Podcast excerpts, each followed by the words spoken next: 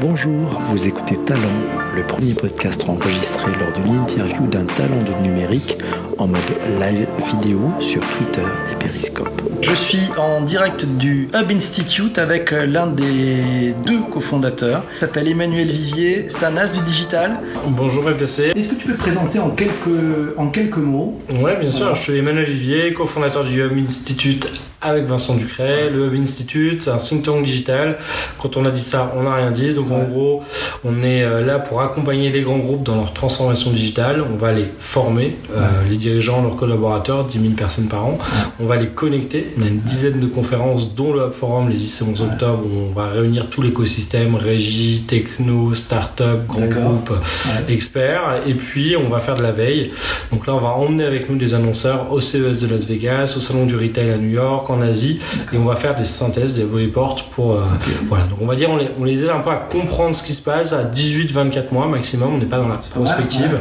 C'est plutôt j'ai un budget, je suis directeur marketing, euh, je suis DRH, je suis DG. J'ai besoin de comprendre un petit peu mieux ce qui se passe, qu'on déjargonne tout ça, euh, qu'on donne quelques axes et, et voilà, et on est plutôt content avec 23 personnes aujourd'hui ici au Hub Lab. Ma vie, mon œuvre, non, on va faire rapide. Bah, en fait, j'ai un petit passage à, à Kedge, à, Marseille, hein, enfin, ça s'appelait Romède à l'époque. Euh, ouais, on a la chance d'avoir quelques cours euh, de création de site internet, donc on m'a permis de mettre la, main dedans. Euh, ensuite, un stage et puis un emploi chez B2L, donc l'agence de reclameur. Voilà, exactement. D'accord. J'étais 13e. Avant, avant qu'ils revendent à... à BBDO. Donc en fait, moi je suis arrivé, on était 13 chez BBDO. En 6 mois, on est passé à 120. Donc la, la grande folie de la bulle internet. 99 2000 voilà. Donc en gros, tu savais surfer sur internet, t'étais embauché. Euh, ça plus ça aujourd'hui C'est un peu plus long, euh, c'est un peu plus long, mais euh, bon, aujourd'hui tu sais coder, tu t'es embauché aussi. Hein. Euh, mais effectivement, lancement de la 607 Peugeot et puis les sites concessionnaires Peugeot, suivi d'un petit tour d'Amérique du Sud, un MBA au Canada, le temps de sortir, crash de la bulle internet, je cherche aux États-Unis, dommage. en cherchant en Angleterre, du coup, on m'a proposé un poste au Luxembourg. Parlant allemand et voulant quand même être à l'international, c'était pas le plus exotique, mais je trouvais que c'était une bonne opportunité. Euh, j'ai retrouvé pas mal de camarades de, Marseille plutôt en audit. Puis au bout d'un an en agence, euh, après une fusion un peu rock'n'roll avec une SS2I spécialisée en programmation bancaire, on s'est dit qu'il était euh, l'heure de, lancer notre propre structure. On a monté une agence qui est devenue l'agence Bankson avec le blog Culture Buzz à, l'époque. Voilà, donc sans lever de fonds jusqu'aux deux, deux, dernières années, on a levé un peu plus de, 5 millions d'euros. Pas mal, hein, ouais. Oui, mais en fait, finalement, c'était très bien sans aussi. Hein. C'est vrai. ça... ça... change quoi quand tu lèves 5 millions d'euros tout d'un coup, ça. Alors, je pense que ça, dépend à quel niveau. C'est-à-dire que nous, on était déjà quand même 80 euh, personnes, euh, assez structurées, déjà rentables. C'est pas tout à fait la même chose, je pense, que tu lèves pour accélérer un business qui est déjà existant. Euh, à l'inverse de certains qui ont un business qui est pas du tout rentable, qui doit lever le temps de pouvoir être rentable. Donc, la dynamique est un petit peu différente. bah, évidemment, ça, ça, ça, solidifie un tout petit peu. Hein. Ça permet aussi d'avoir plus de visibilité. toujours problème en, en Europe, c'est quand tu arrives à près à, 8-10 millions d'euros de chiffre d'affaires, euh, bah, si à la fin de l'année tu es rentable et que tu as 2-3 mois un peu chaud au niveau de trésor, ton banquier a un million d'euros par mois, là il ne plus du tout.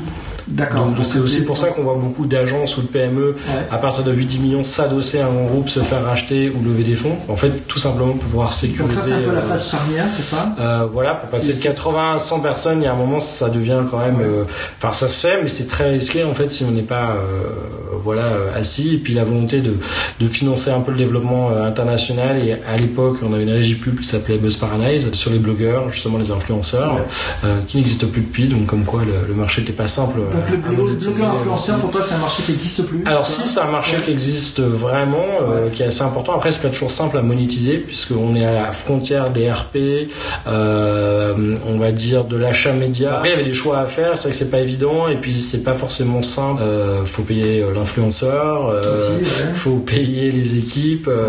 donc, ouais, c'était un peu un, on va dire, un métier en, en, essence, et en plus, avec, là, on était sur 7-8 pays, donc avec des dynamiques par pays qui sont pas tout à fait. Il y, avait des grosses différences dans la maturité euh, des annonceurs pour, euh, bah, pour vous rémunérer, afin de rémunérer les influenceurs.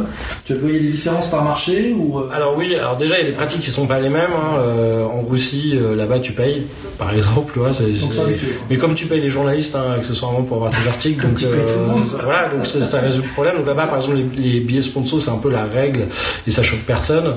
Dans d'autres pays, ça se fait pas du tout. Ouais. Donc là, c'est juste comme des RP, j'envoie un produit et puis j'espère que les gens vont l'apprécier et vont en parler.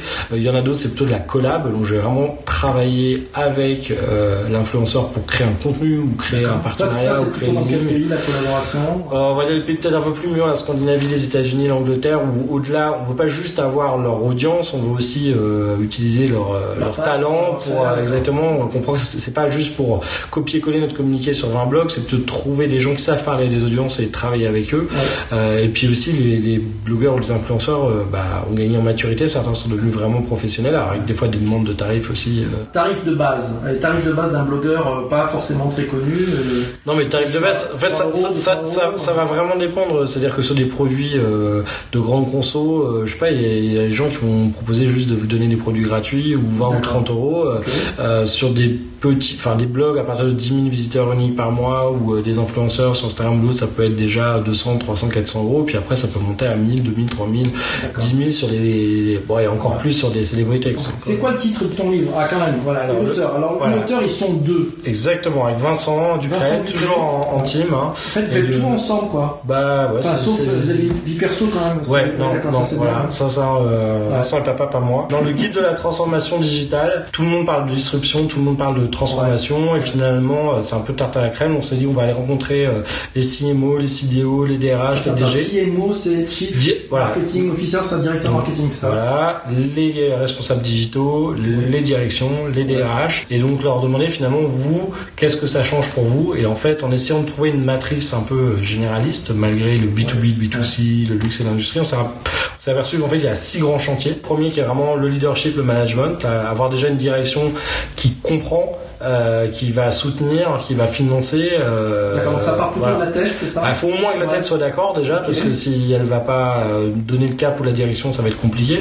Ensuite, la culture et l'organisation, avant même de changer les outils, c'est déjà est-ce qu'on a envie de devenir plus agile, de d'être curieux, de on va dire ça va interagir avec euh, l'écosystème. Donc là il y a quand même un, un boulot de, de changer un peu le mode pyramidal euh, avec les process et, euh, et les silos. Ensuite il y a effectivement bon bah deux gros chantiers technologie et data où là on voit que en tout cas il y a des nouveaux outils avec les API les interfaces. Alors, on est toujours tenté de vouloir aller faire l'intelligence artificielle le big data enfin tous les trucs très très compliqués. On s'aperçoit souvent mode, ouais, c'est ça, ouais. que le socle n'est déjà pas fait, c'est-à-dire ne serait-ce que de savoir quelle data on a en, en magasin, mettre à jour euh, les logiciels, euh, essayer de créer un peu une expérience utilisateur, même employé, un peu plus sympa, euh, ou pour les pour les clients, et que finalement, si déjà on sait envoyer une newsletter, peut-être un peu personnalisée, avoir un CRM, faire du référencement. Ça sera déjà bien et une fois qu'on aura fait ça, on ira sur les challenges Donc big on y va data. par, euh, étape, par étape avant de. Il faut poser un petit peu le. Il faut poser un peu le socle. faut de- poser, surtout faut faire des petites victoires rapides pour rassurer les gens. Parce que si on part sur un gros plan à 5 ans avec énormément d'argent, on a beaucoup de chances de s'arrêter en plein milieu, rien sera terminé, tout le monde vous dira vous l'avez bien dit que ça marchait pas ou ça coûtait trop cher. Et donc là c'est vrai que c'est un peu cette idée de je fais des petits pilotes, je livre, je Ouais. monte en confiance, j'ai des budgets qui se libèrent, la maturité augmente aussi dans l'entreprise et tout doucement on peut- c'est un peu comme en sport hein, ou en escalade, on va pas attaquer la face nord en premier, hein, euh, on commence par des petits sommets. Un DRH qui est très bon à la gestion des ressources humaines mais ne comprend rien à la techno ou à la Ouais, data naturellement, ouais, euh, bah, va pouvoir complètement euh, comprendre les choses et puis après on peut passer d'un chantier à l'autre. Donc tout à l'heure on parlait le management, Ouais. culture organisation, techno data, il manquait expérience client marketing Oui. et mesure de la performance. Donc après on peut aller aussi au chapitre qui nous intéresse le plus ou passer directement au témoignage. Euh, on a une quinzaine de, effectivement de, de décideurs euh, qui ont un peu partagé leurs recettes, ce qui a marché, ce qui n'a pas marché. Dans les grands groupes, euh, au moins B2C, je pense qu'on a 70-80% des COMEX, CODIR, qu'on compris qu'il fallait y aller. Alors après comment, euh, ça c'est un autre sujet, mais au moins on peut pas dire qu'aujourd'hui il faut quand même être un peu euh, vraiment euh, sourd pour pas s'intéresser au sujet. Enfin merci les médias, il leur a fallu un peu de temps, mais quand même depuis 2-3 ans il y, a, il y a quand même une couverture assez importante. Après il y a la vraie question du comment et ça ça peut prendre 5 à 7 ans réellement pour faire une transfo. Faut être lucide, hein, faire les cahiers des charges, les appels d'offres, choisir les prestataires. C'est pas trop lent ça en fait? Alors ça veut dire qu'il y a rien qui sort pendant 5 ou 7 ans. Il va se passer plein de choses pendant 5 ou 7 ans, mais si on doit remettre euh, entièrement le socle technique, data, repenser l'expérience client, euh, trouver les prestataires, fabriquer, faire les tests, affiner, déployer, déployer des fois en multi-pays. On peut pas lancer 10 pays euh, en une fois. Voilà, les grands groupes, bah, c'est potentiellement et après revoir effectivement le, la mise à niveau, la formation des, des collaborateurs, voire repenser l'organisation. Oui, là, c'est vite 5 à 7 ans. Donc, c'est vrai que c'est pas anodin dans un monde qui bouge très vite, mais en même temps, on peut pas changer toute une boîte de plusieurs dizaines de milliers de personnes en deux jours non plus. Génial, merci beaucoup. Ben, on peut vous dire au revoir, on peut vous remercier hein, euh, notre ami Manuel qui a eu le temps de vous expliquer euh, sa boîte, son métier, euh, ben, ses challenges aussi. Si cet épisode de Talent vous a plu, n'hésitez pas à encourager l'artiste en donnant un minimum de 5 étoiles sur iTunes et surtout en vous abonnant